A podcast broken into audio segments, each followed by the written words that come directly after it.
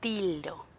Hace unos días estábamos en nuestra casa y nos sentíamos eh, muy relajados, 7, 8 de la noche, sentíamos un aroma peculiar en el aire, pero nos sentíamos descansados, con sonolencia, tranquilos, tranquilos.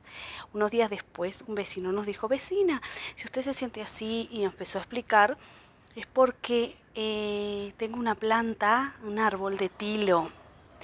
Y aquí me dio unas hojitas.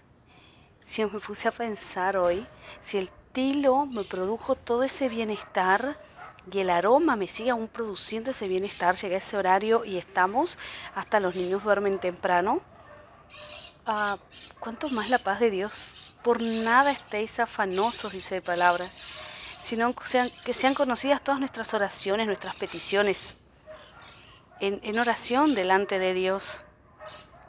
Y Él da, y otro versículo dice que Él, él nos da paz, la paz que el mundo nos, nos da, una paz que sobrepasa todo entendimiento.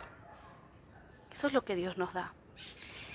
Y me di cuenta que si esto que Él, la palabra de Dios creó al ser creado el mundo, cuánto más es lo que sale de su trono, de su presencia y de su misma voluntad de Dios para con nosotros. Esa paz, esa tranquilidad, aunque esté todo a nuestro alrededor cayendo. Nosotros tenemos una paz que nos ayuda a tomar muy buenas decisiones y amar. Estamos tranquilos para poder amar. Saben, no tienes, eh, no, no andas en contiendas ni en conflictos no puedes perder tiempo con eso, porque la paz te inunda y la tranquilidad de Dios también. Y no hay más afán en nuestro corazón.